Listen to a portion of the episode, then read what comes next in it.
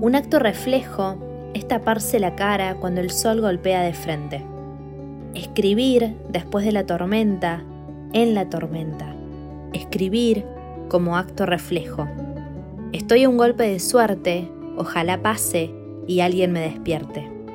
¿Qué pasa si escribo de nuevo? El alma se hará pedazos, mi corazón saldrá de su jaula y haré silencio cuando no sepa escribirlo. Es en el cuerpo donde hallo lo que queda de mí, después de la tormenta. Un beso, una bolsa de huesos y mi alma dispuesta a contar cómo vivir. Quiero leerte con mi voz.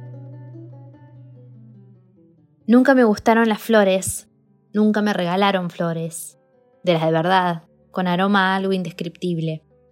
Resulta que ahora tengo la costumbre de cortar flores del paseo sobre monte, me las llevo como un recuerdo, souvenir de una caminata silenciosa. Una amarilla, una blanca y una bordó. Todas se marchitaron, excepto una de color violeta. Sobrevivió a pesar de todo, a pesar de mí. De la última llamada con mi abuela hubo un recordatorio puntual. Pasa por casa y llévate una planta para vos. ¿Cómo decirle que no? ¿Cómo se cuida una planta?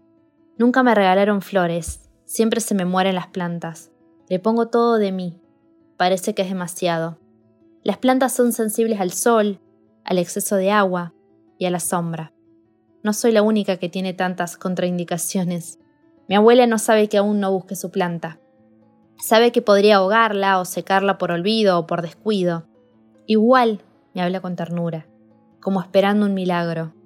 Ese mismo que aguardo cuando corto las flores de una plaza circular Nunca me gustaron las flores, nunca me regalaron flores.